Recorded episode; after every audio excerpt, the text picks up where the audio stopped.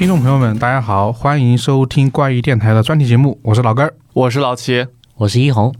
今天我们节目呢，除了我们三个人之外，还特别邀请了一位嘉宾啊，他是一名推理小说作者，同时呢，也是一名剧本杀作者啊，他叫路过小卢。来，请小卢跟我们的听众朋友们打个招呼吧。Hello，大家好，我叫小卢。啊，今天我们邀请小卢来了，呃，是因为我们近期的一次推理小说加剧本杀的一个体验吧。啊，这个事情是因为在我们这个录制的这个时间呢，有一本推理小说，它叫这个《周四推理俱乐部》，然后呢是由这个接力出版社出版的。我们之前呢也在我们的情报书里面呢有过介绍。这本书它售卖的时候呢，它其实随书附赠了一份那个四人本的一个剧本杀。啊，那它其实名字也可以就叫周四推理俱乐部，对，然后呃，因为这个剧本杀跟和这个小说间的联系呢，包括这种营销这种方式，让我们觉得就是很有意思，所以呢，就有了我们这期一个节目，所以就邀请了我们这个小卢来，因为小卢呢就是我们这个周四推理俱乐部这个随书附赠剧本杀的。作者，那我们在我们这个话题开始之前呢，我们先给大家介绍一下，就是呃，关于这个周氏推理俱乐部这本小说吧。呃，这个小说其实是英国二零二零年的一个黑马的新书，它是这个作者理查德奥斯曼的一本这个处女作。然后呢，它在刚刚一上市呢，就大概有成了这个年度爆款，然后十八个月就有五百万册这么一个销量。然后呢，它出版以来的六十周呢，都占据了这个《星期日泰晤士报》的这个畅销书榜的 top 一啊，也登上日本二零二一年的三大推理海尔榜单。然后就有这么一个作品。我们四个人应该，我不知道小卢你是什么时候听到这本书的？是出版社找到你的，还是你自己就已经有呃一，些耳闻？其实的话，我是在一月份的时候知道这本书，因为我有很多些读书群嘛。啊对，然后那个时候呢，这本书就是在一个试读当中，然后他们出版社就制作了一些试读本，想邀请一些人来读，嗯，然后呢给他们写一个评价啊之类的。呃，然后当时候我就了解到说，他们说想制作一个剧本杀。当时是这一个编辑在群里面找到我，他知道我是做这一方面，所以所以他就找到我，然后我说啊，那我就先看一看这本书啊。好的，先看一看这本书，然后看完之后再跟他去讨论这样子。哦，那感觉你你其实接触的时间跟我们不会差太远，我们大概也是今年三三月份左右。哦，有三月份差不多是那个时候。嗯，我们这边是因为当时直接是收到这个就是样书，我们收到书之后，我们也知道哦，原来它是它是榜单上的一本书，因为我们之前就是列过那个榜单嘛，然后当时我们不知道是还有剧本杀，在我们读这本书的时候，我们还不知道有剧本杀，就我们只知道有这么一个销量很高的一个小说，对，然后这其实刚刚小卢也说到了，就是。这么一个事儿嘛，就是出版社找到你去进行这么一个剧本杀的一个改编嘛。其实我觉得这个问题得说到这本书它营销上的一一个问题，就是我们刚刚虽然说都知道这本小说啊，但实际上这本小说不像一些我们经常看到的一些日系本格，就这本书可能还没出版，我们进行人尽皆知了，就已经都催着出版社说你怎么还不快点把这本书给出掉？无论是之前说的这个诗人庄，或者说一些什么阿金川陈凯的什么红莲馆，或者说呃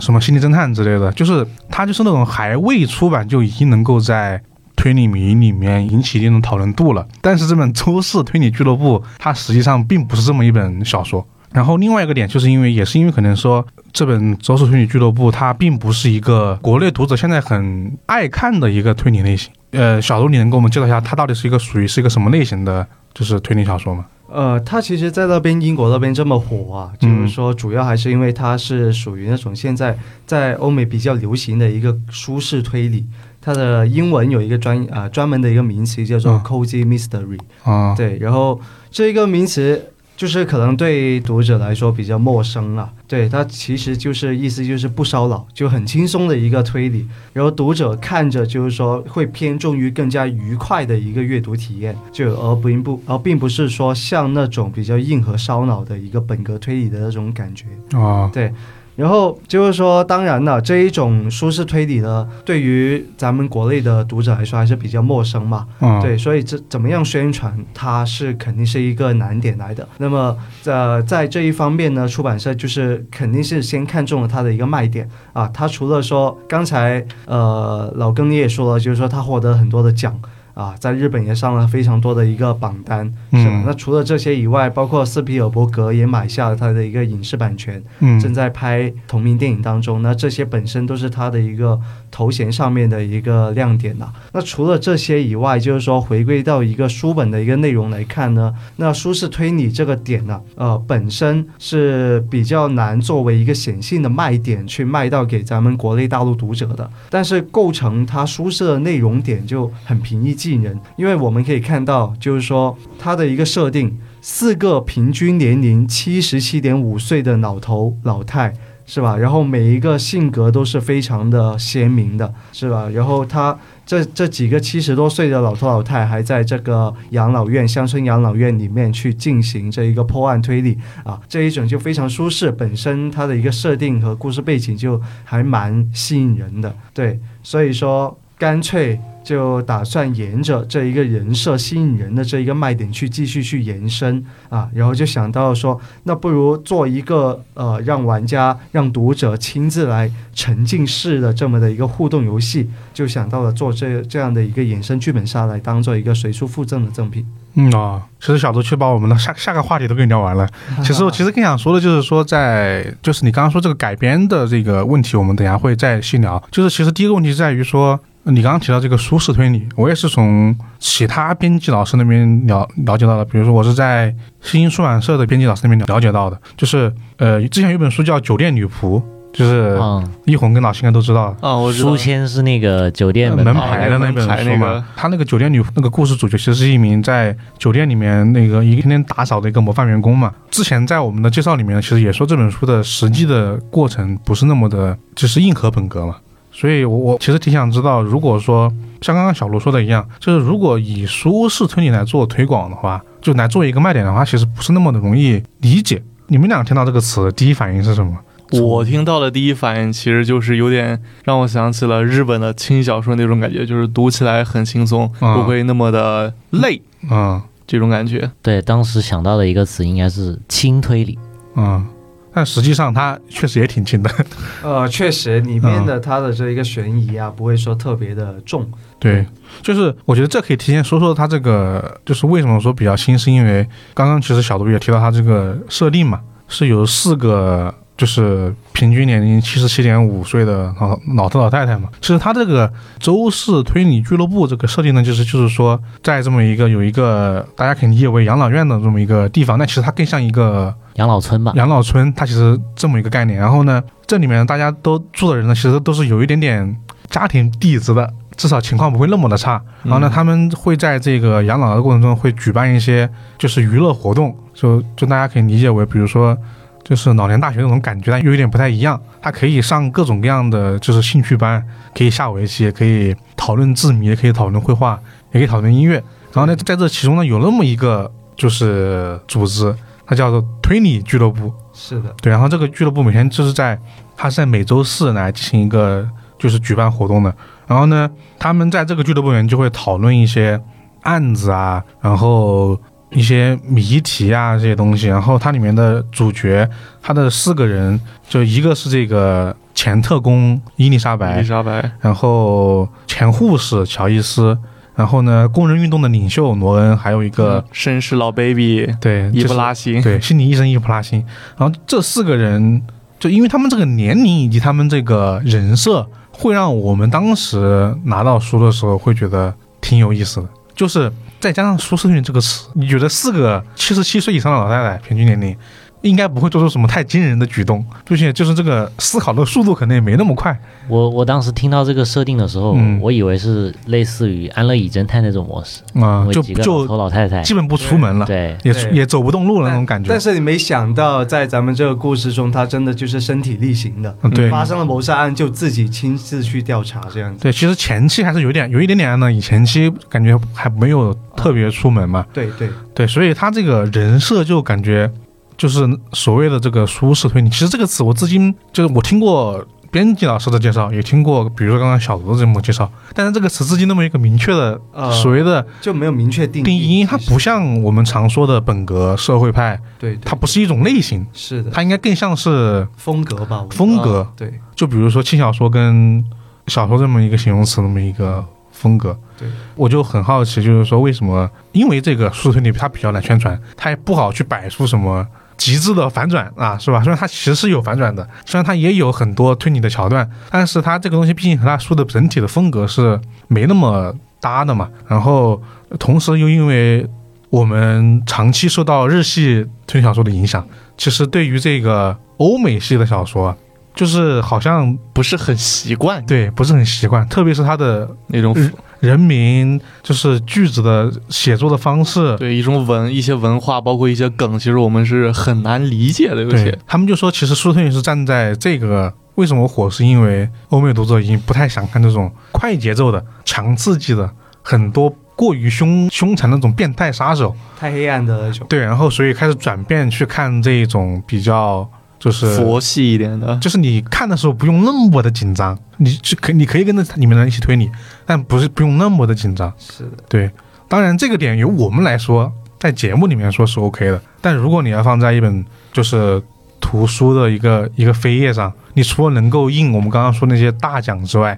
这个东西其实你很难去向读者去去传达出来的，它不是一两句话能够说清楚的东西，毕竟这个词也很新。所以我就就是因为这个原因，我就挺好奇，就是当时为什么，就是为什么出版社会把它会想到改编成这么一个剧本杀来进行宣传啊？对了，刚忘了忘了给大家说很重要很重要的点，因为今天讨论的很多内容其实会关于到很多出版社方面的一些内容。然后呢，这小卢其实是在深圳的，我们就可以就是面对面录制，所以很多内容会他会带出版社的这个编辑老师回答一下这个问题。呃，比如说现在这个问题就是为什么会选择剧本杀作为一个宣传方式？呃，一方面呢，除了说书里的人设嗯，特别适合推广这一种沉浸式的阅读体验，嗯毕嗯竟里面的人设每一个都很呃很讨人喜爱啊，讨人喜爱。另一方面，剧本杀也是近年来年轻人特别喜欢的一个休闲互动游戏，而且呢，它也特别受这一个推理迷欢迎啊。所以说，呃，咱们就觉得说，周四推理俱乐部来做这个剧本杀呢，是顺理成章、很自然的一个事情。对，让读者就是说，除了说以一个旁观者、一个读者的这么的一个身份角度去进入故事当中，不如说，哎，让他们更加能够亲自来扮演这么的一个角色，他们喜欢的这么的一个人物，嗯，，进入到这个故事当中，亲自去破案，亲自去行动，这样子。这剧本杀真的很火，就是我们之前还在那一期扬名立万嘛，扬名立万的时候吐槽过，就是现在电影都是用剧本剧本杀电影来做做宣传其实，我自己就是比较反感这一种，对，对。因为它其实我们作为这个呃玩过的，或者说我们作为推理小说读者知道，讲道理，这个剧本杀是脱胎于是，推理小说的。对的，然后呢，但是呢，因为剧本杀太火了，它比任何的宣传语都有用，是的，所以你直接去套到上面去是好用的。然后你还能总结所谓的十大剧本杀电影，当时我们就说随便说了几个都觉得不像剧本杀，就禁闭岛，他把归归纳为剧本杀电影。我当时觉得这哪里剧本杀电影了？全是就几一一两个人的事情吗？对，全根结底全是问号。所以然后啊、但是因为毕竟这个东西它它火，它玩家多，然后呢，当然它也有很高的这么一个商业价值，所以这个剧本杀后来这个发展方向其实是大家都能看到的，它是有各种各样的。首先有呃，比如说和《明星大侦探》同步出的剧本杀，跟电视节目的一个联动，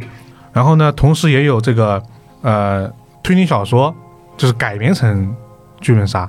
甚至还有科幻小说改编成剧本杀。有我好像看到最近《三体》授权 IP 也开始做剧本杀，有，对我们今天说的这个周四推理俱乐部，它其实是呃玩家在玩剧本杀之前，他可能是没看过这本小说的，对吧？啊，甚至对这本小说也不甚了解。但是呃，另外一种类型是属于是这个书已经出掉了，就是这本书甚至已经很火了，我们我们把它的 IP 拿来做成一个剧本杀的改编。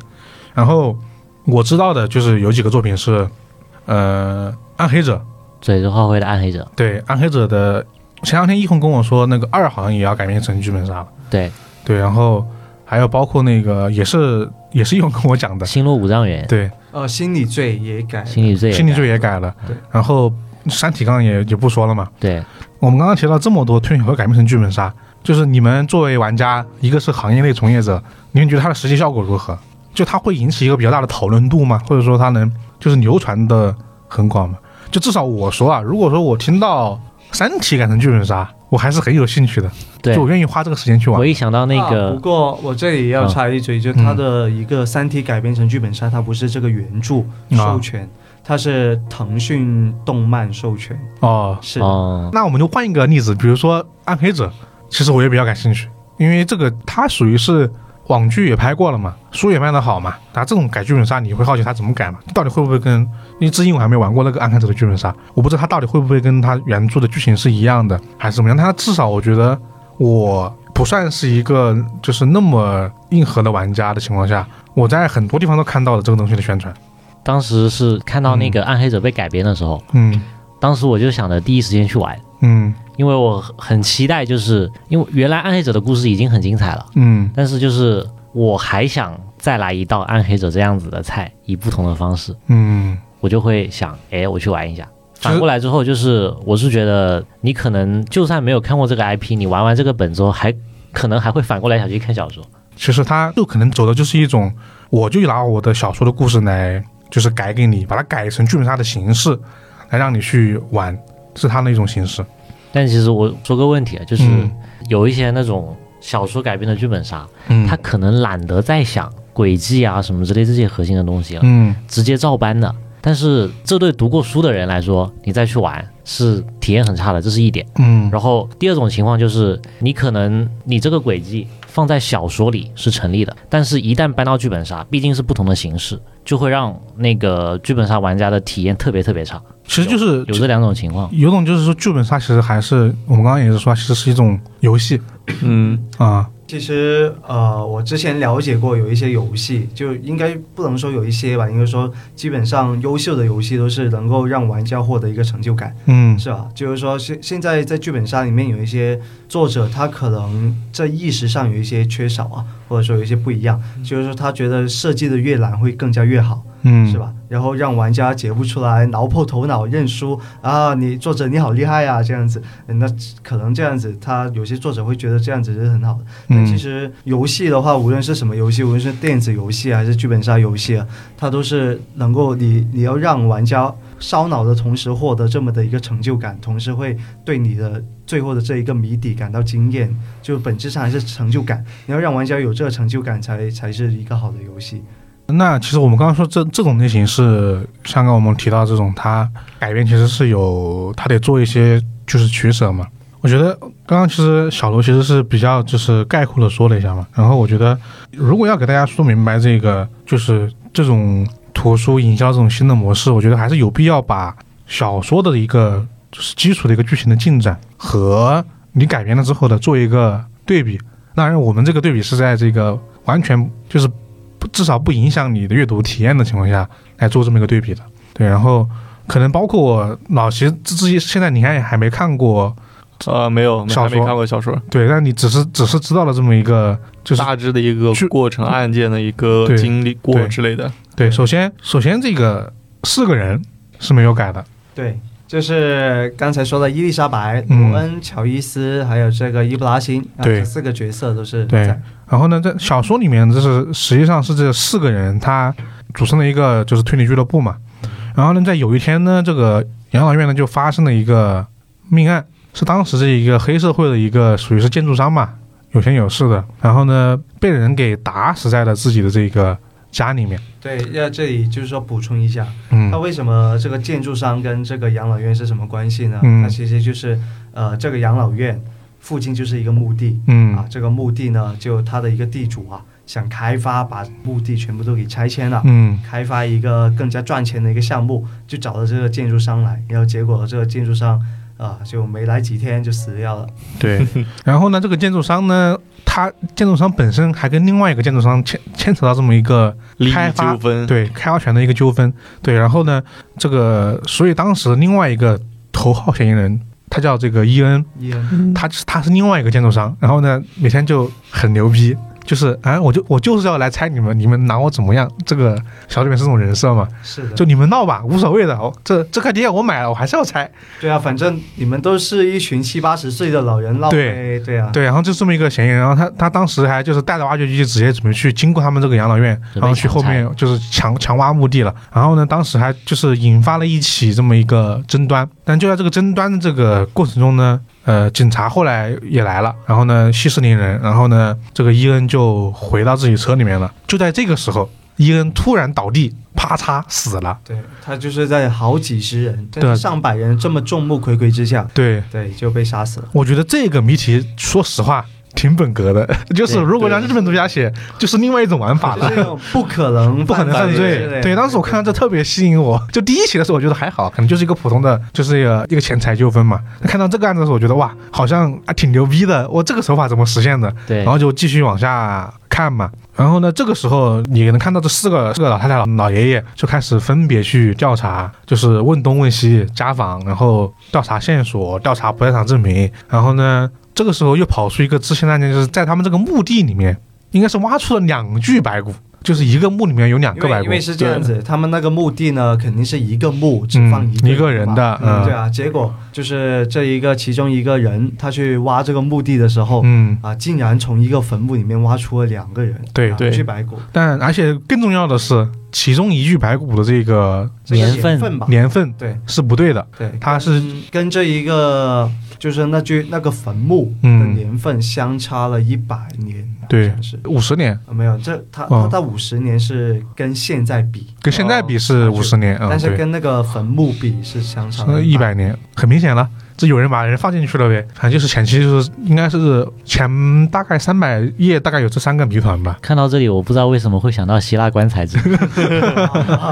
棺材嘛。对，这里面多出了一个人，哎，哦对对，对，其实呃，反正就是因为这么多案件吧，所以他们必须得破解这么一个谜题，所以它其实本质上还是一个，就是无论是再怎么舒适推理，还是老老实实就是杀人案嫌疑人，然后谜团去解决这么一个模式。所以我问问老齐，听我这个介绍，你觉得就是和你体验过的剧本杀区别大吗？就首先目前说的这些东西的话，我感觉在剧本杀里面好像确实都是有的，嗯，基本上都是比较高度重合的那种。嗯嗯，我跟一红可能当时看我们剧本是看了，我们是看了小说啊，就是在玩的剧本杀。当时觉得，哎，这个地方好像就是基本上是一样的，但是可能中间中间省略了一些过程嘛。嗯，所以就是那第一个改变对你来说，在保证这个玩家和读者两方面的这个这个体验的同时，你的第一个选择是属于是保留它的基础人设跟基础故事线，是吗？对，首先就是说，啊、你说的第一个选择是第一个版本，还是说现在现在这个版本，啊、现在这个版本？嗯呃，肯定是必须得保留这个人设，因为人设是最大的一个卖点。嗯，对的，然后它的一个基础的一个故事线呢，当然也是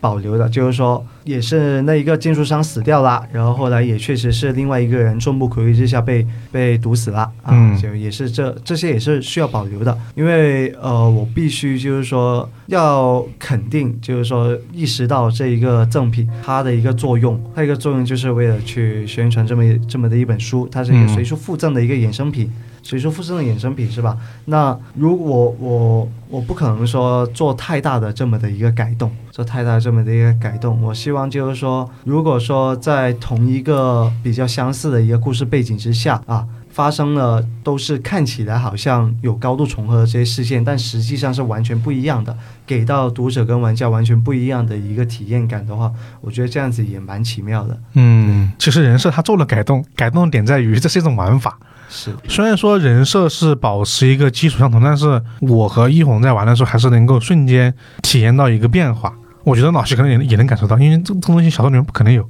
对啊，就是一些技能什么的。对，就是他在属于是我们在，因为剧本杀是游戏，那它就等于是有一个属于它的游戏机制。对，那其实，在人设上，就是这次的这个剧本杀其实加了一个游戏机制，就是给每个人赋予了专属技能。专属技能。对，对，那你给大家说说这个技能的名字吧，就是详细的这个能力我们就不说了，因为这个名字很搞，你知道吗？这个 就不太正经。是的，名字就比较搞笑。嗯呃，比如说像这一个罗恩，嗯罗恩他的在原著里面他的一个人设是一个暴脾气嘛，就像那种呃滴一滴血，那个那个史泰龙啊那种啊，暴躁老哥。暴躁老哥是吧？对，啊，身材也非常健硕啊，他在原著里面也是七十多岁的，身材还很爆、嗯。爆炸那一种嘛。所以说我在剧本杀里面就专门给他安排了一个技能，然后这个技能名字呢叫做什么呢？叫做霸气震波，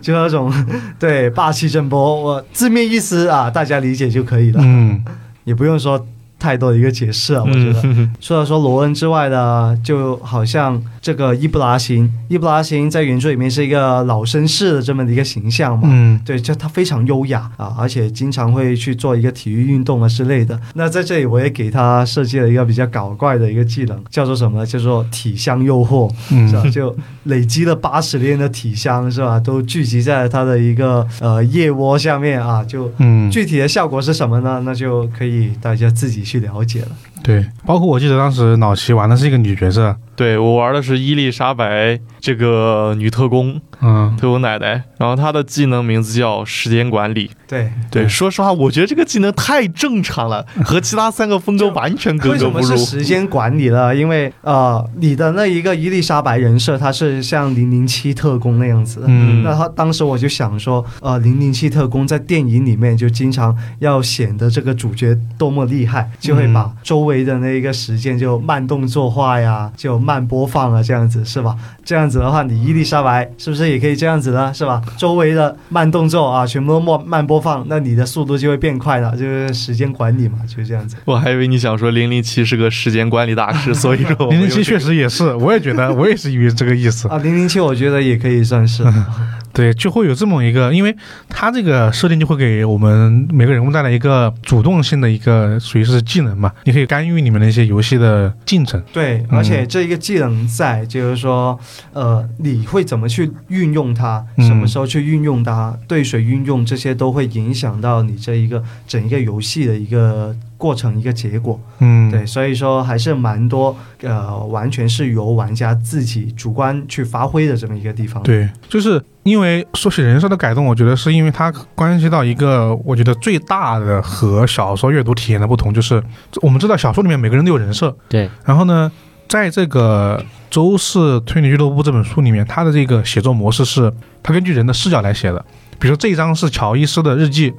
它就是以小于是这么一个试点去学他的一些行动模式。然后呢，还有这一篇可能就是伊丽莎白的一个行动路线，然后另外一篇是这个罗恩的这么一个行动路线。就是小说里面，因为他每个人性格和这个处事方式的不同，他们的调查这个线路和方法也不太一样。对，小说里会花另外的一些笔墨去描写他们呃，除了主线的故事以外的一些事情，来体现他们的人设。对，这个东西是我觉得它是独属于小说的一种，就是阅读阅读体验嘛，就是读者他是作为一个呃上帝视角的一个情况下，看所有人的这么一个调查的线索，然后这读者可以处理到每个人的线索，然后呢去脑补一个就是可能发生的一个剧情。但是这个东西呢，你直接往剧本杀里面挪，肯定是不是那么的契合的。就是会显得你整个那个剧本杀的文本量特别特别累赘，嗯，读起来会特别累，可能对直接照搬到游戏里的话，对，然后那那其实就有了一个剧本杀的另外一个，就是也是这次改编的一个主要的一个方向，就是其实作为游戏它是需要一个玩法的。就我们还是先给大家介绍一下剧本杀的一些常规嗯，是正常的玩法吧。对，啊、小卢你给大家介绍一下。就硬核本啦，其实这一个就是最通常的一个玩法，硬核本就是。嗯属于最开始的时候呢，就以前会有一种 PVP 的这么一个形式，就是说啊，大家聚集在一起，大家都是嫌疑人，其中有一个是凶手嗯啊，然后他需要可能需要去编这么的一些谎言啊、借口啊，去嗯瞒过其他人，嗯是？然后其他人就来找出凶找出线索，来揭破你的这么一个谎言啊，就是这样子。后来慢慢就演变成了，哎，可能这个死者是三刀两毒，意思就是我们在场可能很多人都对你做过手脚啊，啊，但是这所有人都动过手，所有人动过手，那这样子就到底是谁最后动的啦，是吧嗯？那这就是一个问题。除了说这些硬核本之外呢，还有就是一个情感本啊，情感本就是大家就可能像那种亲情本、啊、友情本啊、爱情本这样子，玩完之后会哭的那一种。差不多对。然后还有一种就是恐怖本，那恐怖本这个就不用说了，对，恐怖本。还有其实还蛮多的，像那种机制本啊，机制本就像那种谍战本啊，嗯，对，谍战阵营本对阵营本分很多阵营，各种各种阵营，啊，是的，对，然后就是需要尔虞我诈呀，就要在呃这个剧情的推进中去分清楚你到底是哪一个阵营的，你的真实嗯身份是什么，然后我要拉拢你去跟别人对抗。那这几个本它它的这个它这个进行模式是是都是那种，比如说呃每个人先看一幕的故事。然后呢去收证，然后呢看故事收证，都是按照这个模式去进行的吗？还是说部分是？呃，硬核本的话大致上是这样，嗯其他模式的话就可能会加入一些别的游戏机制，不太一样。嗯对，呃，可能会比如说像谍战本啊嗯这一种阵营本，我要了解你嗯是什么人，然后跟你结盟啊或者什么的，这可能就会加入了很多的这一个私聊私聊环节，就大家会分开啊，你想找谁跟谁私聊去交流这个信息，可能会加入这些环节。那么除了这一个以外呢，就像情感本啊，就是说，呃，它可能除了收证以外，它还会让你去针对自己的一个人物角色去分析一下，就是说表示一下他一个一般会让玩家，呃，可能会有一样的小剧场或者台本之类的，让玩家演绎这个角色，嗯代入一下。就很多表演的要素对，啊有表演的要素都会有，对。然后就是说，也有些本呢，就是比较少数啊，它是一个通读，意思就是给你一个本，然后你就没有分目的，直接读完整一个本。像比较著名的这个年轮，就是三十页，直接拿拿本呢就读完它了，对，这样子。对，当初玩年轮的时候，一口气就读完了，然后不分目的，然后主持人就直接说你们可以开始直接盘到底了。是的，就是这个样子。那那其实呃呃怎么说呢？它一般来说，反正基础的肯定是要读的，这个是一定的。然后呢，只是说每个它可能在后续的环节会会有一些不同的一个。设计。呃，比如说啊，就是说收证，可能你也不一定说直接说呃说我要收哪里，我要收哪里，可能不一定是这样子。它可能是就是如果有一些游戏机制的一些玩法，就比如说我之前玩的一个赌博本啊，嗯你就是需要靠一个摇骰子啊、赌博啊去决定。呃，他你能获得什么信息？嗯。就是这这样子，对，但但是它本质上啊，本质上还是读本加搜搜证这么的一个环节，这些是基本上不可能少的，对。然后有一些本呢叫做一个封闭本吧，封闭本就基本上它的一个线索都是呃，大概都是在自己的本里面的，这些本里面它不会说去额外去搜证这样子的，啊，反正就是形式其实挺多种多样的，就是看本的类型。对然后这个本类型也就决定它的一个核心的一个玩法什么样子的。对对，然后那我们这一次这个这个改编的是属于是哪种类型这一个改编的是属于是跑跑团啊？机智欢乐这么那你给大家介绍一下吧，我觉得这个东西可能大家不是很了解。对它的呃，为什么我我觉得谈到这一个类型之前，我要先谈到为什么去做这么一个类型。嗯嗯对的，剧本杀它的一个性质就是说，首先是要考虑到它的一个受众嘛，咱们是一个随处附赠的这个剧本杀。啊、嗯在此之前，其实说并没有特别流行这一种形式啊。你看，跟着书一起来卖的这么的一个剧本杀，其实是只有一次尝试。还还有一次吗？我以为一次都没有呢。呃，之前有一次，啊，有过一对，次。去年去年是由木神文化出版的这么的一个叫做《致命魔方》，对，这么一本书。啊，其实我们这收到过是吗？啊，我们这有致命魔方，哦，有你们好像有，我也看到对。我们有，对，但好像不是每个人都玩了，嗯因为嗯，那个好像人数也比较少。呃，他那个其实说实话，客观来说呢，嗯就是说是属于第一次尝试，嗯，他可能呃小说跟剧本杀结合的不算特别的成熟吧。嗯，对，所以说那接下来就轮到了周四推理俱乐部。然后我当时想了，就是说，剧本杀它其实现在比较流行，是吧？大众流行的这么的一个娱乐活动，但事实上，呃，我也在网上看到过，没玩过剧本杀的其实是占绝大多数。那肯定还是的。从一个更广义的人数上来说，基本上我每次去拼车跟陌生人拼的时候，都会有一两个。是第一次玩是吧？对嗯对。那我后来就想，为什么说大家会，呃，绝大多数人就是说不加入到这个剧本杀游戏当中呢？嗯所以我会考虑到，就是说，首先它是一个成本的一个问题，呃，它其实一场游戏下来很贵啊，其实还蛮贵的，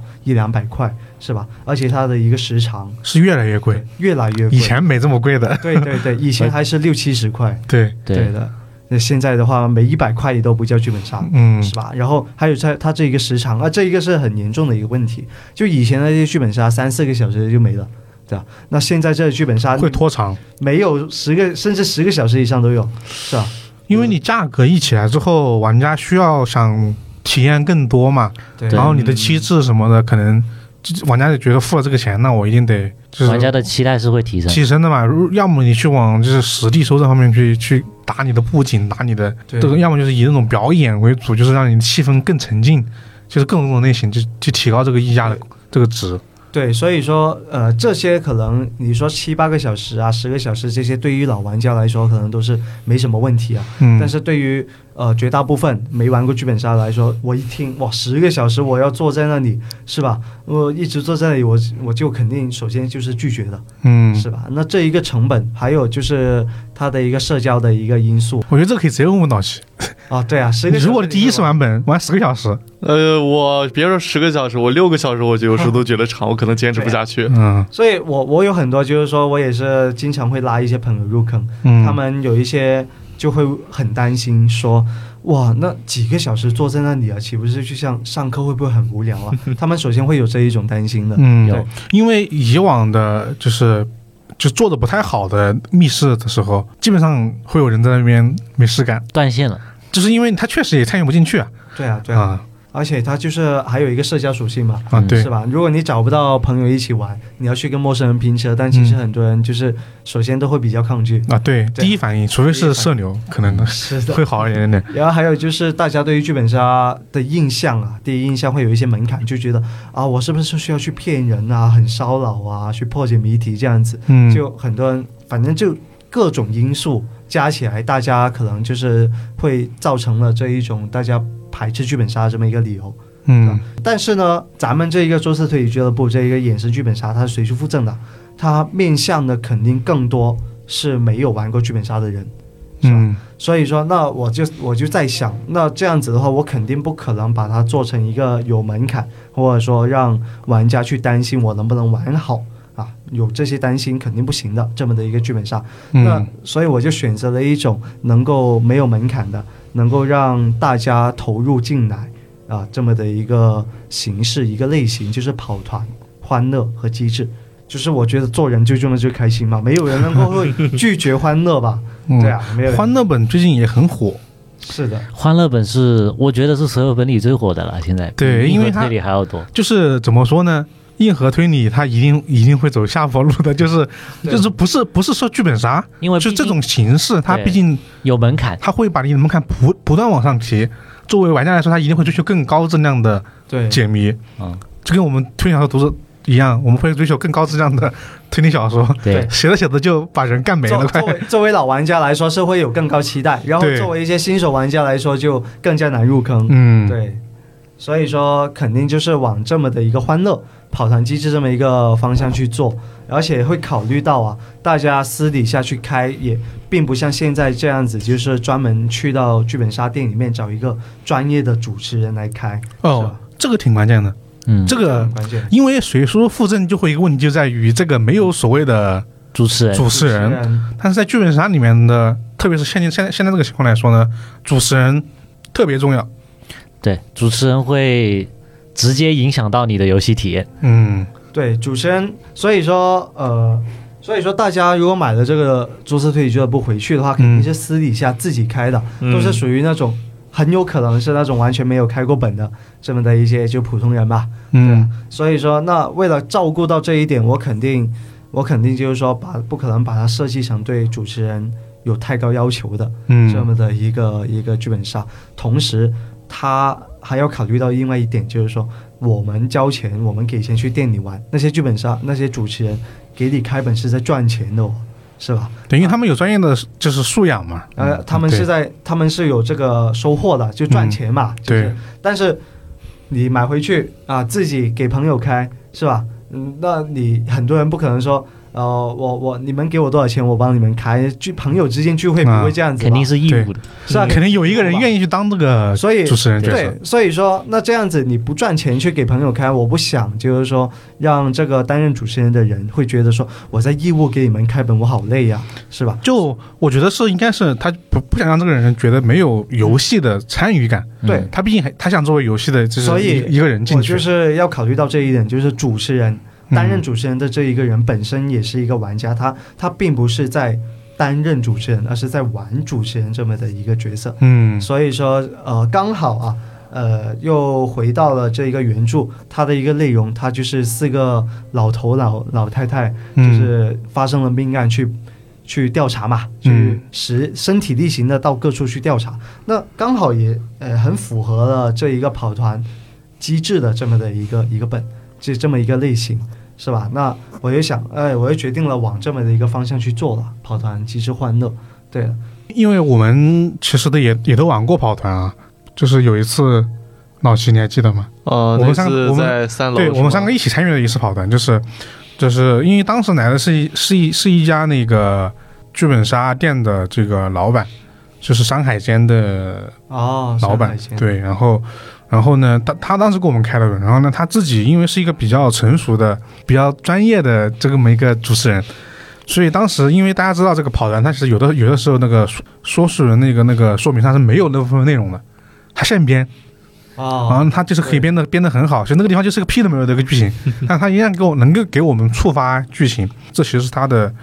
他的乐趣之一嘛，就是他因为这样，他可以其实是他自己操纵的嘛。对就他可以调节这么一个松紧节奏和这个剧情的触发，对，所以他当时觉得这个东西还就觉得他他觉得这是他作为主持人的就是游戏乐趣之一嘛，嗯，所以我觉得这个就是可能就能补充一下刚刚你说的这个所谓的主持人他到底哪里可以玩，所以他呃，这个桌式推理俱乐部担任主持人去玩主持人这么一个角色呢，嗯。就是说会具体他可以其实自己来调整去改动，就是说具体的一些机制的一些玩法。就呃，比如说到了那一个玩家们四个玩家啊，他需要去调查线索啊这么的一个环节的时候呢，是吧？那调查会触发什么情景？会触发到什么条件呀？而，条件又会引起什么效果啊？这一些东西呢，就是都是可以主持人根据实际的情况去做一个调整的。所以说，呃，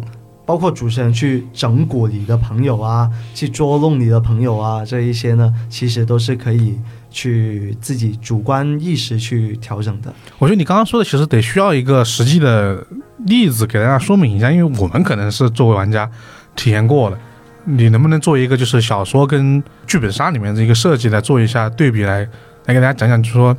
呃，如果要做这么一个改编，它在哪些方面可以赋予它里面的角色一个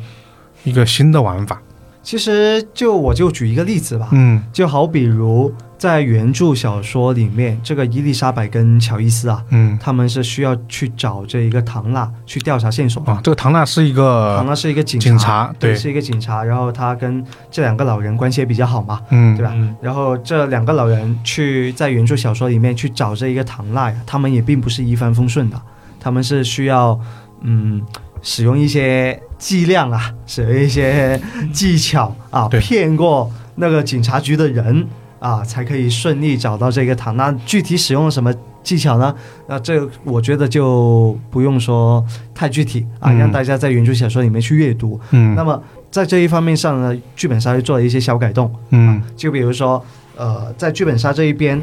伊丽莎白和或者乔伊斯如果想去找唐娜调查线索的话呢，是吧？那肯定就跟原著不一样了。那这里的一个改动呢，是会给到玩家提供三种方法啊，就比如说去用甜言蜜语去诱导唐娜去说出这一个线索呀，或者说去呃帮唐娜做一个核酸检测。啊，啊做一个核酸检测，然后呃让他很感动，然后他可能会给你线索，或者说直接拿这个金钱去贿赂他，嗯，是？吧？那这好几种的这么一个方法呢，都会触发不同的这么的一个效果，是吧？那这些方法就可以让玩家自行去挑选、去选择，甚至如果玩家自己有更好的一个方法啊，他也可以当场去跟主持人说，那主持人觉得可以了啊，那我可能也就给你线索了，是吧？那这样子就一个呃机动性很强，就玩家自己一个选择，他的一个主观能动性都会比较强。是，所以它的一个具体的一个不同点就在于，你去调查线索、去获得线索这么的一个过程，会有很多的一个不确定性，很多的一个玩法。所以它和一般的找线索的对比来说，就是比如说普通的这个硬核推理本，或者说一些其他本，它就是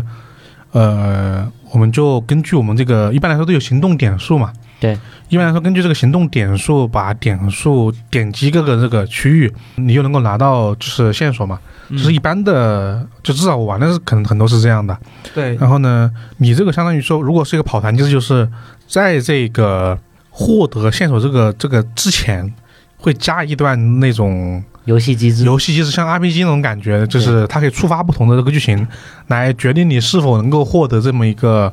呃线索。对，而且啊如果你获得失败了，可能会有一些惩罚、嗯，啊；你获得成功了，你可能又会有一其他的额外的一些奖励。对，对。所以说会有很多的不同的一个效果，然后这个，然后这个惩罚或者说奖励这个度呢，主持人他是可以自己去调可以自己调节的，在一个范围内可以调节的。对，所以说如果主持人，因为毕竟考虑到他这个产品是私底下聚会来玩的嘛，嗯，那我肯定我跟我的朋友很熟啊，我可能会整蛊一下我的朋友，但是嗯。他们不知道的嘛，是吧？我看着主持人这一个本啊啊上面是这么去写的，但我故意加强一下他的一个惩罚的制度，那我的朋友不知道的嘛，嗯。所以说主持人那，那就可以这么去整蛊你的朋友，去跟你的朋友这么去玩，嗯，但是玩家只会觉得哦，原来原来这个本本来就是这样子设计的啊，他们不知道啊，所以说还是蛮有乐趣的。对，因为其实当时呃，我们是玩的四个人，就反正就是我今天我们三个之外还有小袁，然后我们四个当时一起玩的，就是我们可能是自己自己呃，就是当时我们四个人做决定的时候，有时候会就牵扯到一些去哪些地方嘛，就会有一些我们互相就是使绊子、搞怪这么一种情况。但如果当时主持人是个，就当时因为小卢跟他们几个可能不太熟，如果是一个我们内部的人更加熟的话，战况更会更加惨烈一点点。对对对对的对的，所以而且这里面就是涉及到，其实，在原著小说里面可以发现，这四个老头老太太啊，嗯，他们都是比较和谐的相处，是吧？对他们其实有矛盾，但是不会是那么明目。对，不会说特别的强烈。对，而且而且主要是因为就是小说小说嘛，就是剧情线就是作者已经安排好了嘛，那你读到的其实就是他安排好的一个一个路线嘛。对，这当然当然这个作者安排的好，他安排的好，所以你就会觉得很好看。但是因为我们毕竟是剧本杀，它可以往里面加一个不影响主线剧情的一个互动方式，嗯因为这个东西是不太影响你，就最终你还是能够获得线索的。是，只是中间这一块剧情可能是小说里面，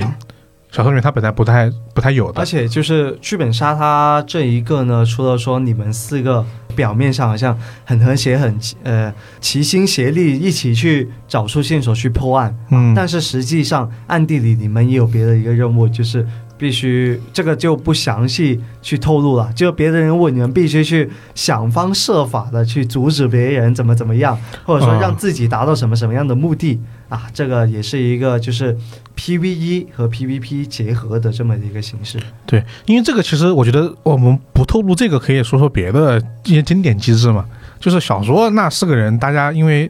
你是上帝视角，你不可能说扮演某个人嘛对。但如果是玩家的话，呃，如果是这个剧本杀，它会让你每个玩家有那个强参与感，它基本上会给你分配任务，就是首先你得干嘛干嘛干嘛干嘛，其次你还得完成自己的小任务，你都能够获得积分或者一些其他的东西，然后来让你得到游戏的一个满足感。但很多很多时候，大家可能会以大局为重啊，就自己的小任务可能放弃，但是一些高玩啊就能同时保证两者，然后拿到最高分，会有这种机制。有一般玩本就是你拿到人物本可能会有隐藏任务嗯或者支线任务之类的。嗯，对，因为当时我记得我就是自己玩本的时候，有时候完成一些支线任务是是很爽的，就是因为那个时候还没有公开，对面对方不知道你把支线任务给完成了。不要让别人发现你的真实身份，。但是你自己得分的，就是那种爽快感，确实是游戏机制所带来的，就是小说里面它就是可能不会有的一种一种形式。那这个其实是玩法嘛，那最后一个也可能也是，我觉得很多呃，可能无论很多是就是读者还是玩家，可能还是相关的这个从业者都会关心的问题，就是它的最核心的谜题。因为作为推理小说来说，谜题肯定是最关键的之之一嘛，就是谜题跟真相这两个。然后呢，呃，刚刚其实小杜最开始也说到的，就是他这个对面的这个解答做了一个改变，甚至可能还加了一两个新的谜题进去。这个方面，在你说之前，我先问问一红跟老齐，呃，一个是看过小说的再去玩的，一个是没有看过小说再去玩的。呃，你们觉得这其中的谜题，它作为一个这个欢乐宝团本，它的一个体验是什么样子的？哦，就是我个人感觉它的体验是挺好的。首先，它细节是全都给到了，每一个线索卡我们都公开共享，我们可以根据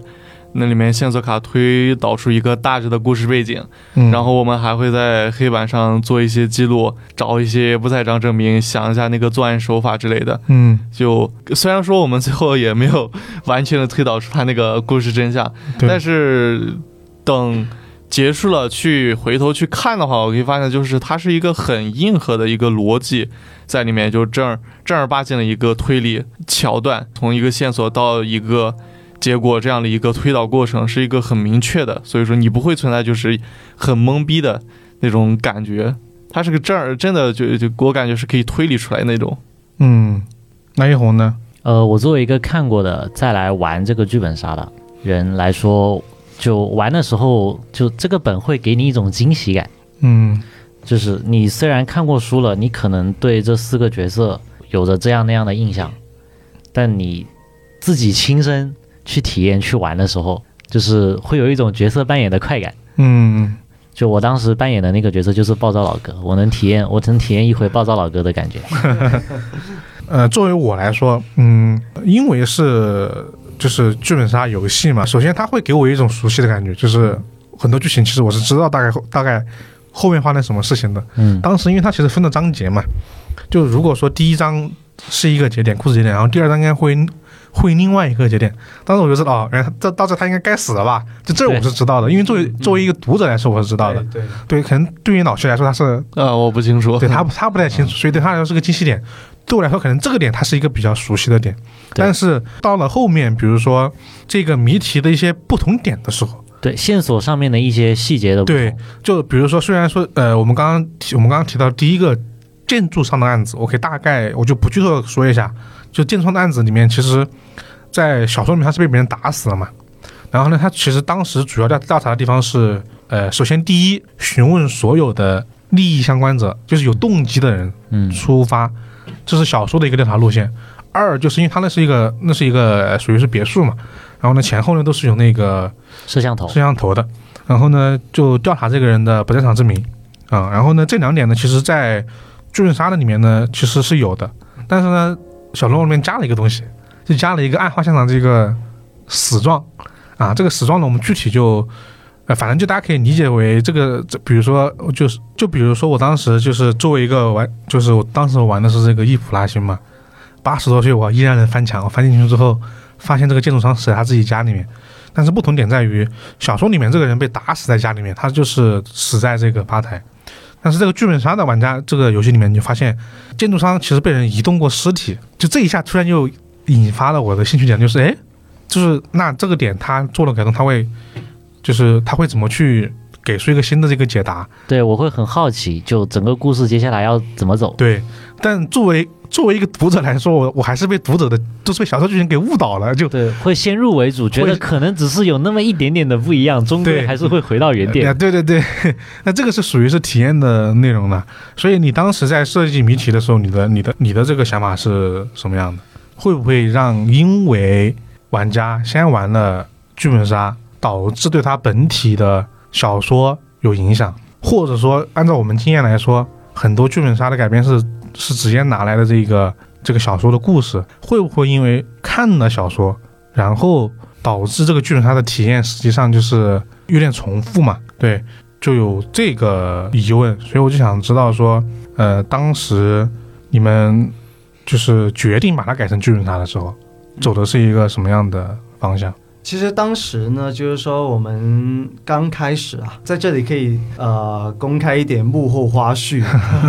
对，刚开始的时候呢，其实呃我们合作的一个形式就是直接按照原书的内容，因为毕竟它还是一个很大的一个 IP，嗯，就贸贸然的去做一个改动的话，会有一点点风险。呃，所以说我们就是只打算直接按照原书的内容，呃，去沿用他的一个人物故事，包括凶案的他一个真相啊，就是说他的一个作案手法是怎么样的，这些完完全全就是把它搬到剧本杀里面来，是吧？但但就是说有两后来就改了。后嗯来就完全不一样了。那为什么会这样去去改呢？有两个方面啊。第一个方面是原书它的一个案件的一个内容，它的就是它的一个风格，它一个类型，呃，就不太适合说直接作为一个剧本杀给到玩家去体验，呃，这是一个原因。然后呢，另外一方面呢，就是说，如果呃，他为什么要做这么一个剧本杀？本质上就是希望能够让更多人通过这个剧本杀去引起对原著的一个好奇，嗯对原著的一个好奇，然后我去买来呃读完这本书，能获获得一个双重的这么的愉悦的一个体验感。那这样子是这么的一个出发点去制作这么一个剧本杀。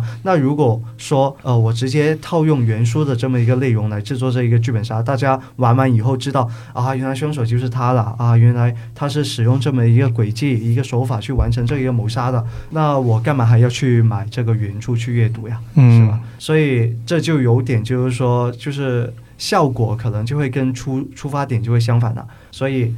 当时就决定说，呃，修改第一版。当时呢，就是就是首先肯定就是说，把他的这一个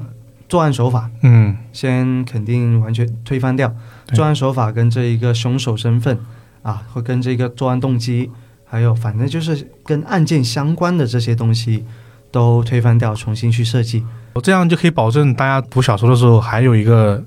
完整的体验。对，嗯所以说你在剧本杀里面你知道了哦，原来是这个人杀的，这个人因为这个这个事情去杀的。嗯但是你在读小说的时候，咦，不是这样子呀，是吧？嗯那这个人不可能杀他呀，可能这个人动机也不是这样子呀。所以说，就是这方面这一个改动，就是会造成不一样的这么一个体验。那其实刚刚小罗说这种体验，它会让我们觉得这是依然两个不同的。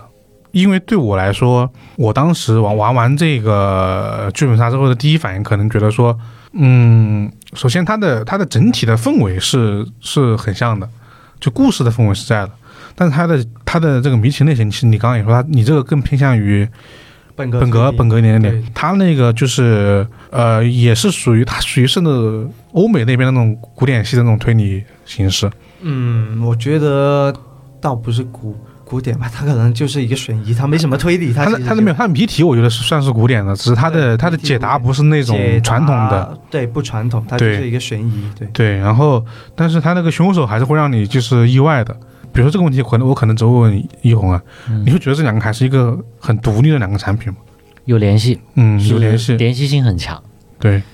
但就是是但是呢又又有不同的，就是嗯这两个产品你可以连着体验，并不影响。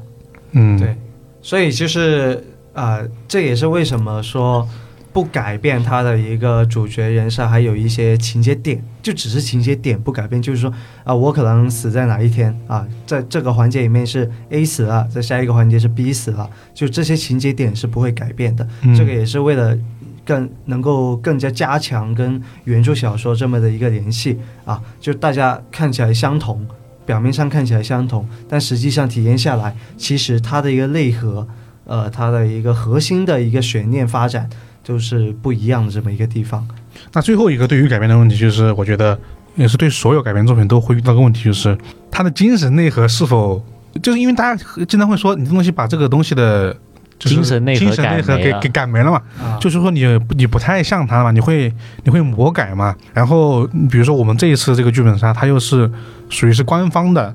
水素正品，对吧？是这么一个定位，所以它一定会那一定会去想方设法避免一个问题，就是不要让大家觉得就是一个它的内核不太一样。嗯，对，然后那我我我想就是就问问一红吧，然后等一下再问问小罗，比如说你觉得这个作品它的它这个本质是一样的吗？嗯，首先我就回到该刚才开头说到的舒适推理，嗯就是你看这本书的时候，可能不像其他的那种本格推理一样啊，嗯很难的谜题，各种晦涩难懂的线索之类的。就这个本跟小说看完之后给的感觉是一样的，就是一个很轻松，看完了之后就是呃不用多动脑，难度适中，嗯，看完了之后又觉得啊很开心的那种，一样然后一样的感觉。还是有点反转的那种。对，其实我最大的感受是，呃，我和易红的感觉很像是因为在于，往往其他的本因为有很很强的，就有时候你不免会有些胜负欲嗯啊，你就想就是去解答其中的一个一个过程。当然这个也有啊，你作为毕竟作为谜题，就是你是不可避免的。但当时我玩完之后，我觉得我是很深刻的带入了，我是我是一个八十岁的老人那个角色。对我也很深刻的带入了暴躁老师对，就是因为这个，因为对这个人物的带入，让我会觉得说，呃，我好像就是他给我的体验跟小说里面是一样的，就是作为一个老人嘛，你必定有很多限制，就你不可能像一个正常的壮年侦探，就是比如说还或者像一些硬硬汉派侦探一样，你是可以到处用拳头说话。对，比如说我当时我记得当时有有有有选择嘛，老师有没有印象？当时你选了一个，反正也是一个类似于刚刚小罗举的例子，就是要去获得线索，然后有个选项呢是可以去威逼利诱是吗？就是干一下，反正用武力的感觉。用武力去嗯然后制服他然后我记得我记得你去试了一次用武力逼，然后呢你记了，然后呢我去我又试了一次，我又记了，就是因为这种东西的设计会让你觉得你确实是一个老人嘛。然后其实就是关于这个舒适推理，就是确实因为当时我没有很强的。就是完成任务的那种感觉，可能也是因为这个本的机制的问题，让我会觉得说比较欢乐嘛，因为我我们也比较熟，所以整个玩下来是比较比较轻松的。就这种轻松感，让我会觉得，就是可能这属于是舒适推理的一部一部分的乐趣吧。类比一下，我就觉得舒适推理换到剧本杀的话，就等于玩欢乐本，跟朋友一起享受时光那个。对对对对因为我当时其实也也也也特意问过，就是出版社那边的编辑老师嘛，其实我就想知道，就是说他们做这么一个就是营销选择的时候，他们因为这个问题对他来说可能是更大的，因为小图算是执行者，可能是他们已经下达这个这个要求嘛。就当时我问了一下他们这个这个这个东西，他们说，嗯，原著小说其实更虽然说是舒适推理，但其实有时候有点偏向于社会派。他面对的有很多老人的问题和这个就是墓地啊，呃，刚刚我们提到的墓地其实和和他们这个养老院之间的一个一一个东西嘛，包括一个开开发商啊这些东西。然后呢，他们就觉得是作者当时想表达的更多是老人们回首自己这个八十年的往事时，不因碌碌为啊，插叙的，就是他可能更多的会有一种看尽往事的一种睿智豁达，然后呢，同时也会有呃怀念过去自己还是一个年轻年轻人的时候那种那种行动力跟那种那种那种身姿，对。但是呢，他通过这个剧情的呈现去体现了这么一点，所以能够获得当时这个英国的一个文学奖项嘛。你你刚才说到这一点呢，我也想到一句话，不是说、世上只有一种英雄主义，就是你看清生活还热爱生活。对，因为对，这四个老人的话，他们就是我觉得他们很热爱生活。小说里面的这个人设是是是很深入人心的，所以我当时我特别期待他的影视化，改编就是因为这样的，就是这这四个人的，就大家想想，大家听怪电台已经听到八十岁的，大家还在就是认认真真解谜，这种挺难得的，就是你愿意去继续从事这个东西，然后因为剧本杀把重点放在他的。就是我觉得重点其实还是在人设上面，不知道我的理解对不对？哦，对，就是更多的是想提他的这个几个人设，对，所以，呃，玩完之后虽然加入了本格推理的要素，也加入了一些就是轨迹方面的东西，但是玩完之后还是感觉，哇，那这个这个人他不可能就是呃，玩完之后还是会感觉哦，原来我们只能只能用这样的方式去破案，然后去回想一些东西。比如说当时我觉得这个可能也没有太多剧透，就是因为嫌疑人有老人也有年轻人，这时候你你就会站在一个老人的角度上去分析他能不能做到。就是可能以往去完成这去进行这么一个推理的时候，我们很多时候会把这个人物放在一个壮年的这么一个嗯，角度上，是吧？甚至还有一本书以此完成了一个经典的续轨 哦 啊！你知道我说了哪一本？哦但我现在不能说名字。他他对，然后就是这种对于通过剧本杀这么个模式对于人设的一个改动，我觉得是挺契合原著的。这里可以说个实话，就是之前我虽然对这个出版物和剧本杀这么个形式，呃，同步放的这么一个方式，我是挺感兴趣的。但是其实我当时没有想好，就怎么去让大家去说明这么一个东西，因为我心里其实有点忐忑的。不是，我不知道，我不知道它改编之后会怎么样，因为毕竟这是一本畅销五百万册的一个，它是具有文学内涵的一个一本推理小说。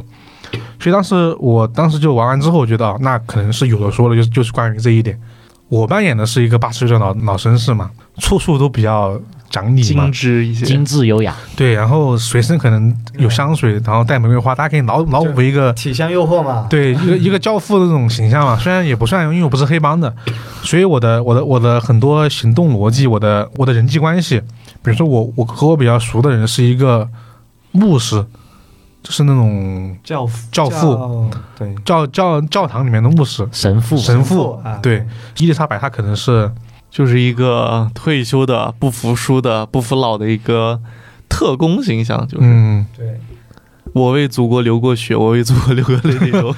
主要主要是呢，伊丽莎白她还在，就是说都七八十岁了，还在这个养老院里面去幻想着哪里有间谍，我要去干掉他这样子，天天好像就是幻想着自己还是特工，去找这些间谍出来，结果找的都是什么？就别人那些婚外情啊，谁跟谁有有一腿啊，什么西西洋西洋恋啊这样子。嗯，对，就这种东西，我就觉得挺挺好的。我觉得这个可能是因为我们站在一个读过小说的人来说，就是在这方面的体验，大家可能不能马上 get 到，但是大家如果就如果愿意去玩的话，可能会体验到我所说的一个就是一个东西。对，然后就大家觉得，如果说你们玩完之后，如果向一个新的读者去建议的话，你们觉得先读书或者先看先玩剧本杀，它有顺序的影响吗？因为这是我们当时最开始的一个问题嘛。嗯，我的建议啊，嗯我建议是先玩剧本杀好一点，因为看过书之后，你可能会先入为主一点。我也觉得是先玩剧本杀，虽然我没有看过书，而且我在剧本杀得到的体验是挺好的，我个人是比较喜欢的。嗯我之所以不呃不推荐先读书，主要是考虑到它本身是一个舒适推理嘛，所以说我没读过书，但是我能大概想到它会可能会有一些比较多的一些呃日常描写，嗯这种比较舒适的一些描写，而考虑到它是一个欧美小说，两呃我们看的话，看欧美的推理小说经常会产生的一些文化差异，然后加到这本书上的就是众多比较多的日常的，然后我们看不习惯的那样一个日常描写，我觉得可能会有些读不习惯。我担心读者可能坚持不到玩剧本杀那一 天。嗯嗯，我觉得的话，那那我是写这个剧本杀，我给你说，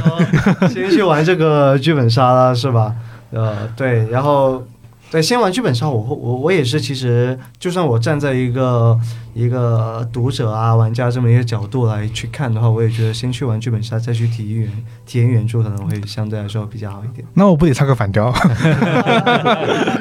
就因为我其实我建议玩我我建议先读推理小说，是因为就是《周村的俱乐部》这本书，它的说实话前一百页就是没那么有趣。我是当完读完一百页之后，才我才慢慢进入这个状态里面去的。就是因为你要进入这四个人的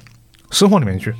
然后那些日常描写是虽然说确实好像没那么有趣，但又是很必要的。嗯然后因为读了小说之后，你你对这四个人设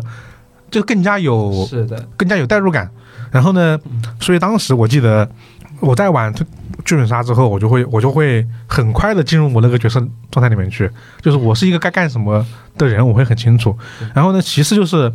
虽然说我被小说的剧情给就是先入为主的带跑偏了，带偏了，但是我就是解谜的时候，还是就因为这样，你会关注到其中一些不一样的点，你会好奇他为什么会这样。因为我觉得剧本杀，就这次这个剧本杀，它其实还是小说的一个属于是衍生的对，作品。就如果你先读先读小说，比如说小卢，他可能也是，他一定是先读小说再创作的，对，那你更能够体了解到他剧本杀里面所延伸出来的一个一个一个精神内核嗯，这样你能知知道里面很多设计好玩在哪儿。但当然，如果你觉得这本书太厚的话，那还是建议你先玩剧本杀。其实我自己读这本书，因为要制作这个剧本杀，嗯我自己读这本书翻了四五遍。嗯是啊，就是其实我读第一遍的时候呢，就是那种像温开水那样子啊，嗯就比较像，温它其实节奏啊，还是它风格就是这样子嘛。嗯那但是当我越翻翻多几遍的时候，我觉得啊，它其实是那种属于很慢热类型的。越翻多几遍呢，就越感觉到它有那种很浓厚的人情味，嗯，就是我也感觉到它真正的魅力，它的一个散发出来。所以我也是因为真的感受到它的这么的一个人情味，它的这些魅力啊，所以才写出了这么一个剧本杀。所以其实我还是就是说。本质上，虽然说刚才说是推荐大家先玩剧本杀，因为因为可以理解，毕竟是作者。一 一方面是作者啊，然后另一方面是考虑到，其实大家其实更多人相对于这么厚的一本书，肯定是希望玩这么一这么一个社交游戏嘛，嗯，对吧？？那其实我本质上对于我自己来说呢，我会觉得更有价值去欣赏的肯定是原著。对，对，嗯我觉得原著是很很值得去反反复复，就是说是属于那种你找一个很惬意、很舒适的这么一个下午，就是呃没有其他顾虑，没有其他烦恼，就安安心心的投入到这么一个故事世界。嗯，对。我们先从我们今天讨论这个话题，我们跳出来一点点，你们觉得这种形式它适合就是这种随书附赠剧它的形式，它适不适合一本推理小说的宣传？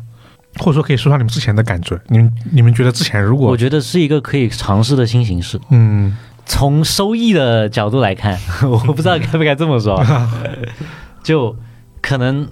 呃，这里有一本书，嗯然后我买了这本书，他还跟我说随书会附赠一个跟这本书的剧情相关的一本剧本杀。嗯我可能看了这本书，觉得不是很感兴趣的那一种，但是如果你送剧本杀，我就想到，哎，是不是可以试一下，感觉赚了？哦，小便宜心态，对，这是小便宜的心态。对 对对对，因为其实现在剧本杀真的呃，从店家的角度去买，去从发行手上买一个剧本杀，最便宜都要五百多块，嗯最嗯便宜都要五百多块，最贵的两三千这么的一个，但是现在。做的这一个，其实是我觉得属于一种新形态，我甚至可以想象到，就从这一种新形态发展下去，可能会会发展出一种新的一个潮流，就是平民化的这么一个剧本杀。嗯，其实我觉得前提是得你得你得能够接受，就是在家里面开，我觉得这是两种体验了。就是你去你去店里面开，因为比较专业的这个布景和主持人的这么一个素专业素质，会把你更快的去往那个环境里面给带入。但是那种家里面自开的本呢，比如说你自己买盒装本的话，你就可能是比较适合朋友们自己自己玩嘛，你就没有那么强的。如果你没那么在意这个方面的话，就可以自己开着玩。我其实我不知道这句话说出来后面可能会打我脸，就是如果是一个特别传统的本格作品，就是它就是谜题硬碰硬的，嗯，你再改变一个就是剧本杀，我会觉得你何必呢？你为什么不自己写一个？你想是不是嘛？因为你反正是靠谜题取胜的嘛。嗯那我我自己是那种感觉啊。当然，然后那如果你是如果你是强人设的，或者说你是强强剧情的，就比如说我们刚刚我们刚刚提到那种动物城二三三三那种，它其实是也是这种改编肯定会比较适合一点，因为呃你可以往里面加入自己很多演绎的内容。但如果是强谜题的，我真觉得就如果我们就随便举个例子，亲戚有物，呃，亲戚有物体育馆哇，这馆现在出新作了。然后呢，第四本书，我们决定把它作为一个同步发售的剧本杀放出去。来，谁来写？亲戚有物自己写吗？就我觉得另外一个人写，我觉得怎么说呢？他如果能写出来，那下本书可以自己出。是是哦，我已经想到改编的有一个难度，就是可能你没看书之前，你去玩了这这个东西，嗯它有个轨迹嗯，还行，嗯接着你又去看了这本书。呃，然后这本书的轨迹哇，好牛逼啊！然后就会显得这个本子的那个轨迹有点对，你知道为什么？就是为什么这次我会觉得说比较合适啊？就是是因为元素不是一个以谜题以谜题的这个难度取胜的一本推理小说，对，然后所以当时网上小说这个本之后呢，我我的感觉是，嗯，这个轨迹呢设计的还还可以。但如果这个书里面是一个很强的，我会我就会不由自主的给去对比对比对比你们两个的完成度嘛。对，然后我当时觉得他那如果如果啊，我就说假设完成度低的话，你会觉得这剧本杀好没啥意思啊。对对但如果高的话，你觉得嗯小说做不出来。对对对对对就会它会会涉及到这种问题，所以我我会觉得说它它可能会成为一种方法。就如果是我说的是同步发售啊，当然你是如果你是书出版的，你把这个剧情改成剧本杀，面向一个没读过书的人，我觉得那是没问题的。那随便怎么弄都 OK，只要你这个人名声够大，或者说你这个题目你那个谜题够精彩，你的剧情够精彩。但如果是这种同步发售的，我真觉得还不是所有的类型都适合，对一部分吧，对一部分适合。对。像是那些新书的话，可能可以尝试一下这种风这种宣传方式。对，包括包括说，呃，我们刚刚也提到一些非推理小说嘛，嗯，就是比如说那个《星诺五丈原五丈原》，它是一个科幻小说的获奖作品。对。啊，它被改编了，那个感觉原著还不是啊，周耀辉写，原著好像是是另外一个获奖的，很很多年前。对对对，他是那样改的，所以那种我觉得也是 OK 的。那那小龙，你你知道现现现在这个周周的俱乐部，他现在采用这种形式后，它的实际效果如何？你你有了解吗实？际效果如何？对采用这种形形式，嗯，就是说大家买回去玩的这么的一个效果。就或者它的这个宣传，或者说啊，要么直观点就是销量的一个一个影响。哦，嗯其实从目前市场上这个传统的这一个图书销售渠道啊嗯来看呢，就是还是挺不错的。然后呃，像自媒体啊、抖音啊、小红书啊、豆瓣啊那一些宣传，他们嗯都是蛮喜欢。就是说这一种书加衍生赠品这一种形式的，嗯，而且其实呃现在啊，就按照现在录的这一个时候来看呢，这一个说是推理俱乐部这么一个产品，在嗯。当当网上面是这个新书热卖是排到了前十类的，哦。就是而且是前十里面它是最最近才出版的那种，就是说是其他前面九本都是已经有销量的一个累积的了。嗯，对，但是他这一个桌子推理俱乐部还是闯到了前面，包括我认识的一些人，就是我也调查过网上的一些反馈，就是他们都是冲着咦这么便宜就能买到一个剧本杀，而且书本身就已经四百多页这么厚了，嗯，就他们很很希望就是说想看一看是怎么样的一个效果。而且另一方面就是说，其实这一些玩家他们本身自己除了说有这一个表演欲去作为一个玩家来玩这个剧本杀以外呢，他们同时也会有这一种担任主持的这么的一个一个欲望在的。所以说，但是平常市面上的剧本杀他们没有这一个机会去作为这个主持，是吧？那那有这么的一个机会，他们就会很好奇，想买买一本回来看一看。所以说，这一个反响还是蛮好的。目前来看，反正我当时觉得，我当时拿到拿到，就是我知道它的这个价格之后啊，我当时的反应就跟一红一样，还挺赚的。就是呃，主要是因为现在现在剧本它确实也是一个嗯商商业化程度比较高的一个一个类类别了嘛，所以它的价格一定会因为各种各样的原因产生一个区间化的一个一一个一个变化，所以其实我们拿到的试读本是没有价格的。对，没啊，有标我们。我们不知道卖多少钱。就是这本书的试读本。对，然后这本书是我们不知道卖多少钱。然后当时，然后，当时我还我还特意问了一下，就是说我好奇说这个这个东西到底是先卖书还是说还是这个剧本杀是单卖的嘛？因为我觉得一个剧本杀，你从工作时间来说，虽然说这个是改编的，但还是有这个还是有这个工作市场的嘛。我说会不会是一个两个分别卖的一个形式？后来告诉我是一起卖，我觉得还是有点，如果你一起买还是有点赚的。对，其实他当时跟我说这一个成本，你们猜就是说这一个成剧本杀这一个成本制作成本，嗯，呃，多多少钱？你们猜？每一本哎，我突然想了，那岂不是就是你，比如说你这本书印了五十万套，啊。那你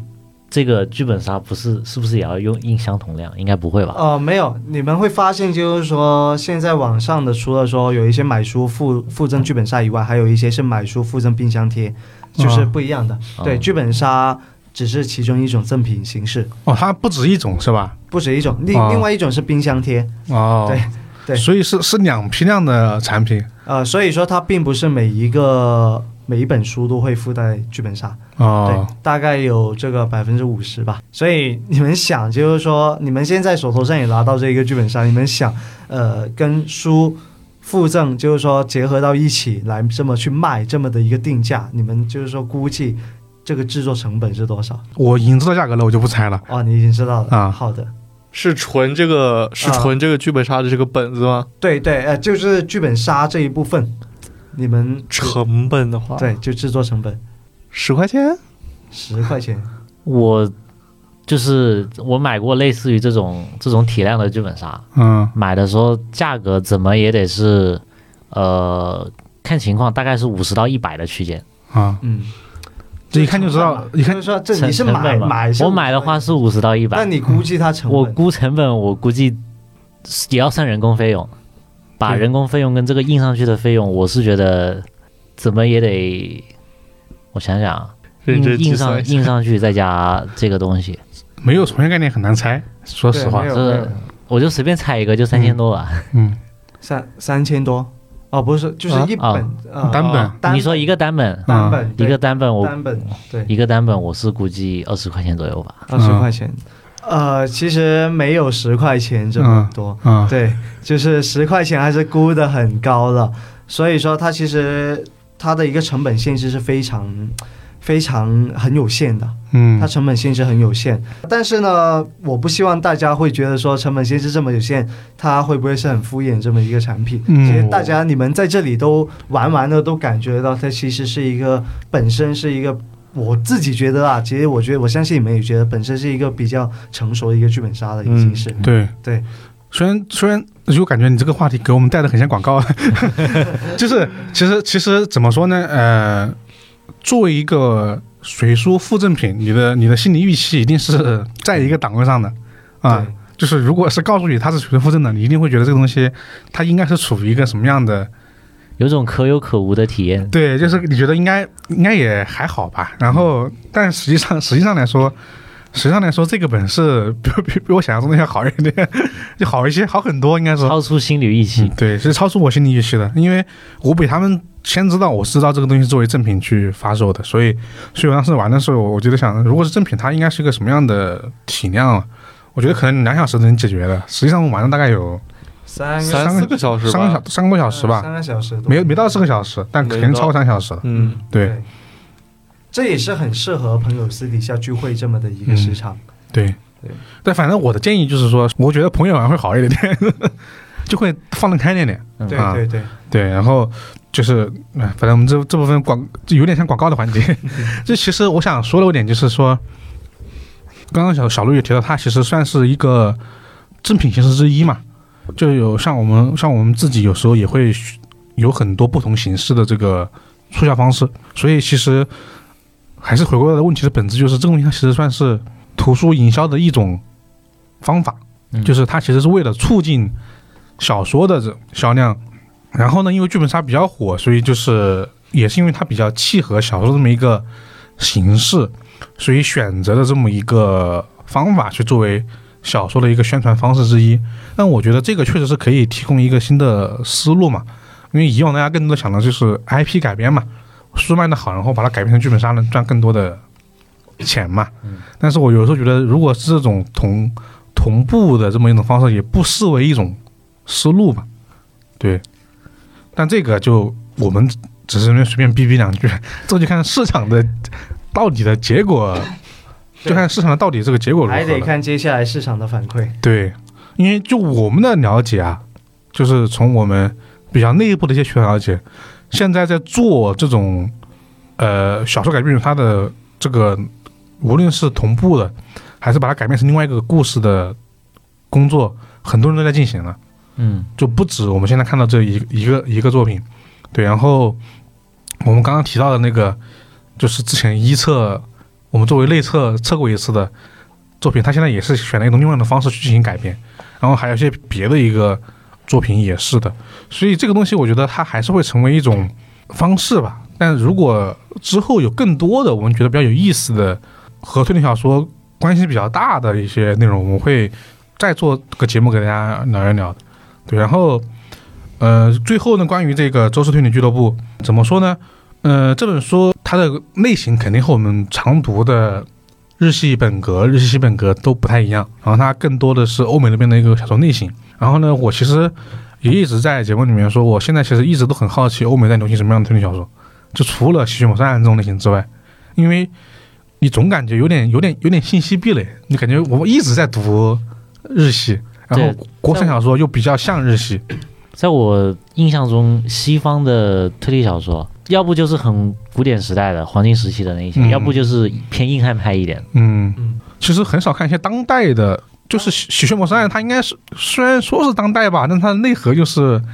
黄金时期本格作品的一些内核。对它其实现在的话就是偏向于犯罪小说了嘛。嗯它其实那边没有将欧美一直都没有将说推理小说分得很细的，啊，对。就，不会说什么本格、变格，他们从来没有没有，这全是日本的词儿，大家可以记住啊。mystery 嘛，他们就是属于 mystery，要么就是 detective 这个侦探这个词的一个小说，对嗯，所以他们现在的话很多都偏向于犯罪悬疑小说，嗯。就比如说呃，其实中国台湾那边会出的比较多，嗯，对，那像大陆的话呢，嗯，如果说大陆有引进的话，其实最近比较火，应该说前两年比较火吧，就是那一本《消失的病人》是吧？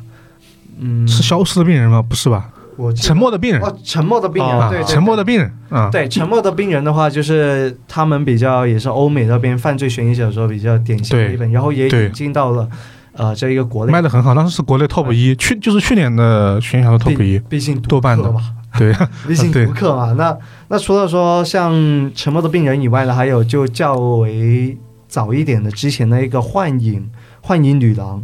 《啊幻啊影，女郎》对那一本，然后还有一本像《黑色睡莲》，《黑色睡莲》就是法国的，法国的，法国那一本就是也是比较典型的，就很典型他们西方那一派的。嗯那一种现代的这一种悬疑推理小说这样子，嗯，我觉得如果你对这个类型感兴趣，其实可以通过这本书去了解了解。如果你就是如果说你觉得还是有一点点想花时间去接受，你也可以先玩玩剧本杀。反正总之就是说，如果大家觉得这一种推理小说和剧本杀同时就是送到你面前这种方式，觉得比较有意思的话，比较想去体验的话，就可以去各大平台购买这本《周四推理俱乐部》。那当然，我最终目的是为了大家让大家在在怪异藏书局购买这本《周四推理俱乐部》啊，给我们自己节目打个广告。在怪异藏书局是有附赠剧本杀的，对，在我们这儿是有附赠剧本杀的，这个时候就是图穷匕现了啊。对而且而且而且就是说，想提醒一点，就是说买回去之后啊，毕竟这一个也是需要主持人开的嘛。嗯，那主持人就是不可以盲开啊，就嗯照顾到这一个体验。而且如果大家都是第一次当主持人的话，就是可以先去看看引导视频。嗯，对，，有一个简单的一个开本的引导视频呢，是放在周四推理俱乐部同名的微博上面的。对，是由小卢进行出镜的拍摄的。嗯，对，这个大家可以就是去更多的地方了解。然后呢，当然我们这期节目，呃，如果听到这句话，那说明节目会有转发抽奖，会给大家送上几本周四推理俱乐部去体验。如果大家体验完之后有一些想说的话，欢迎在我们各大平台的评论区给我们留言，说你对这个剧本杀以及这本书这么一个体验，或者说两者相结合的一个体验。也欢迎加入到我们怪异电台的听友群啊，来讨论更多的内容。当然不止这个这本小说了。然后入群方式呢，就是关注我们的公众号“怪异故事”，在后台发送呃电台或者听友群，就可以获得这个入群方式的。然后呢，以上就是今天这期关于推理小说和剧本杀结合这种图书营销新方式的这么一期内容了。今天的节目就到这里了，我是老根儿，哦，我是老齐，我是一红，我是小卢。我们下期再见，拜拜。拜拜拜拜其实小卢推理小说看的也挺多的，有机会其实可以找他聊聊别的节目。对。